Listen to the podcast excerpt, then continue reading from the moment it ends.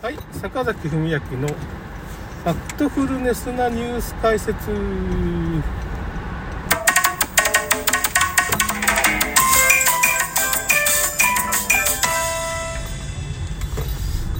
ーとですね、今日ちょっと僕もね、6連休ぐらいになってきましてね、昨日ぐらいから6連休なんですけど、それでまあ、サル痘っていうのが今東京で、まあ、2例ぐらい見つかった。天然痘ですかね。天然痘のなんかちょっと変わったやつらしいですね、まあ、サル痘。サル痘って読むのかな？わかんない。けどちょっと読み方がちょっと怪しいんですけど。まあそういう天然痘の一種みたいな感じで天然痘ワクチンが効くみたいなこと言ってますけどこれどうもあれなんだ。ワクチンの後遺症の皮膚病がサル痘と似てるっていうことでまあまあ、ワクチン後遺症をちょっとごまかそうとしてるんじゃないですかみたいな説もあるわけです。区別がつかんわね。ま似たような。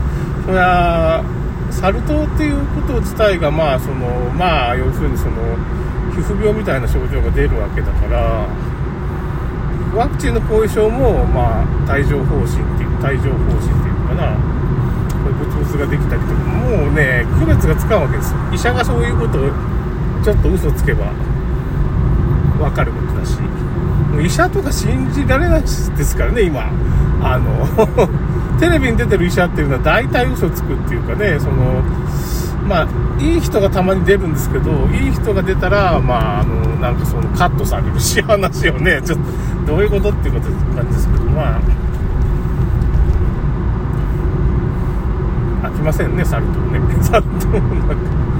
まあもうその茶番感が怪しいっていうかまあなんていうのかな。サル痘と天然痘は違うのになんかサル天然痘ワクチン大丈夫なんだっていうなんかねそのウイルスの方とかも会ってないわけですからね。そんな会ってないような感じっていうか武漢型のワクチンでしかないのに今のね BA なんとかですか？AB ですか BA なんとかっていうなんか今ウイルスが流行ってるらしいですけどまあただの風邪ですけどね。ただの風邪で。うーん4万人ぐらいになってるとかね。1000万人超えたら教えてくれって感じですよね大体ね。あのインフルエンザの感染者数1000万人ですから昔ね。しかもただの風邪でしょ？コロナでしょ？コロナって言ったらただの風邪っていう意味ですから。あのー、なんだったかな、日本の感染研研究所って国立のね、所長が言ってるんですよ。公文書としてあるんですけど、まあ、貼り付けておきますけどね、まあ、まあ、新型コロナウイルスは存在しない。存在証明できないと。そのコロナウイルスで発症する、そういう病気発症するってことも、もう証明できないと。新型コロナワクチンが効果があるっていうことは、証明できないと。ちゃんと公文書に出てます。あの、もう貼っときます、あの写真でね。あの、感染系の所長が言ってるから、日本で一番、まあ、偉い人が、まあ、感染の専門家が言ってるわけです。感染研究所っていうとかね。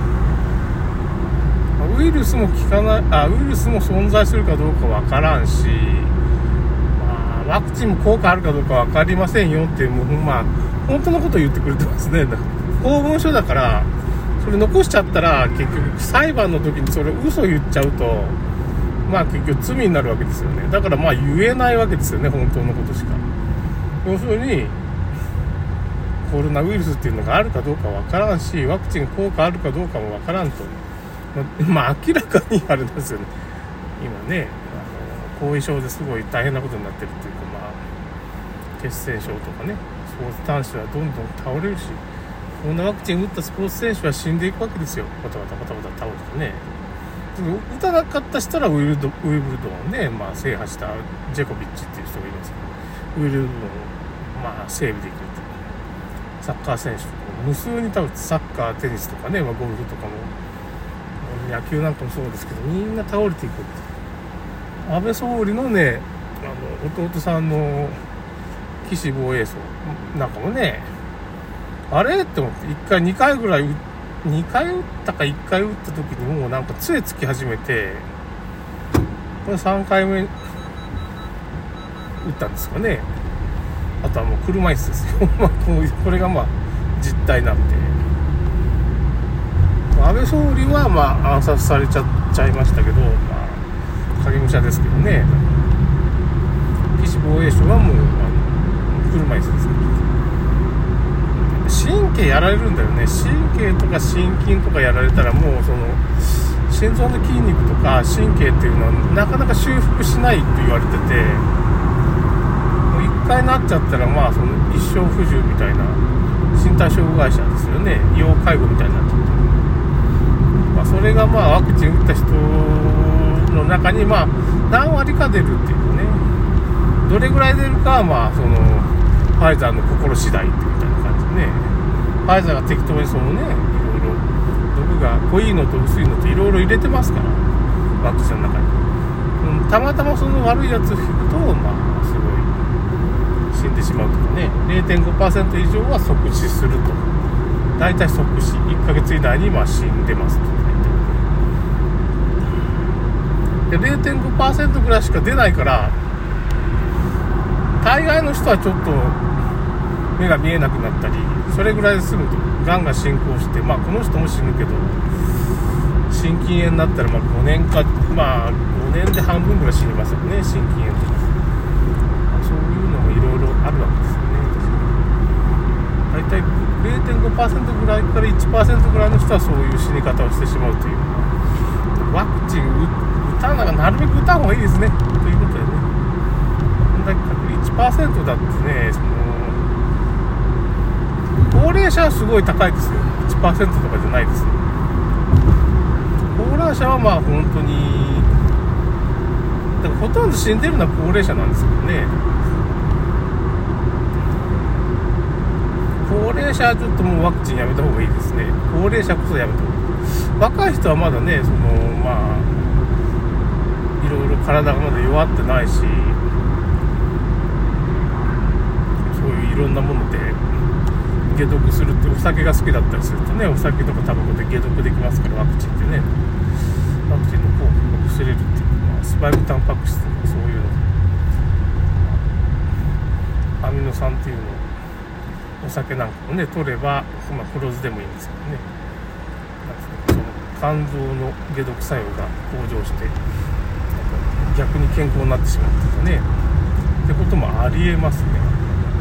だけど徐々に徐々に免疫を落ちていくからやっぱりちょっと不健康になるとかがんになるとか血栓症になるとかみたいな感じで。その辺はもう繰り返しになるんですけど。そういう風になっていくんですね。スパイクタンパク質って言って毒が入ってるわけですから。その毒を増殖する仕組みが新型コロナワクチンでまあほとんど生物化学兵器なわけですからね。まあその辺の情報か、まあ、Google 検索では出ないですね。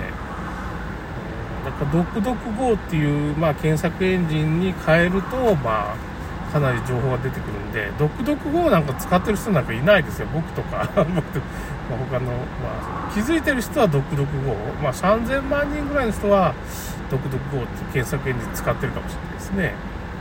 Google 使ってたらもう全然出ないですよね。情報が出ない。情報封鎖っていうのが一つの問題があるんですよね、今の時代。2013年ぐらいからもう大変異発表っていうかね、日本は大変異発表っていうかね、戦時中になって戦争状態に陥ってるって僕も最近気づいたんですけど、2013年の、まあ、3.11からまあ日本は戦争後に入ってたんですよね。あの辺から情報の隠蔽が始まってて、あの3.11どうも多分テロ事件な、イスラエルによるテロ事件っていうか、イスラエルが多分絡んでると思うんですよ。僕らあれただのつまみでどうのこうのって思ってるけどあんな爆発するはずないが みたいな感じでよく考えた。らその爆発についてちょっとおかしいんじゃないかっていうふうなことを、ま、まともな学者みたいなのが言ってて。どうもあれ3.11ぐらいからまあ 日本はその戦争状態にもう突入してるっていう。全く違う戦争なんですよね戦争って言っても。情報戦。認知戦っていう、まあ、その、洗脳する？要するにそこにいる人たちを洗脳するタイプの戦争？認知戦というふうに。まず戦争して今起こってることをごまかすと。本当は3.11っていうのはテロ事件なんだけどまあなんつうのかな？そうじゃないみたいな情報を流してそんな被害出てないんですよみたいなことが起こったじゃないですか。3.11人工地震だった可能性も高いし一体何が起こったかっていうのはちょっと僕も大体なんか言ってる人はいるんでちょっと調べてみますけどどうも違うんじゃないかとあの爆発の仕方ちょっとじ単なる事故とは思えんみたいなことが言われてるんですよねだからそれ以降はそのこのコロナワクチンの話でも情報が完全に削除されてるし、まあ、コロナウイルスに関しても、まあ、これは新たな戦争ですね。この情報で侵略を受けてるわけですよ。で、今、日本で、日本が感染者1番になってるって言うじゃないですか。4万人で ?4 万人で、たって4万人で。うん。他のところコロナやめてるから みたいな感じで。日本だったら中国の一部だけですよ、コロナ。騒いでるもうやめましょうって感じですねもうやめた方がいいですねこれうちの奥さんもねタイに帰れるようになってから7月の末に僕ね関空まで車でね送らんというか奥さんねタイももう規制緩和しましたからもなんかワクチンパスポートがないと入れないんですけどということで終わります。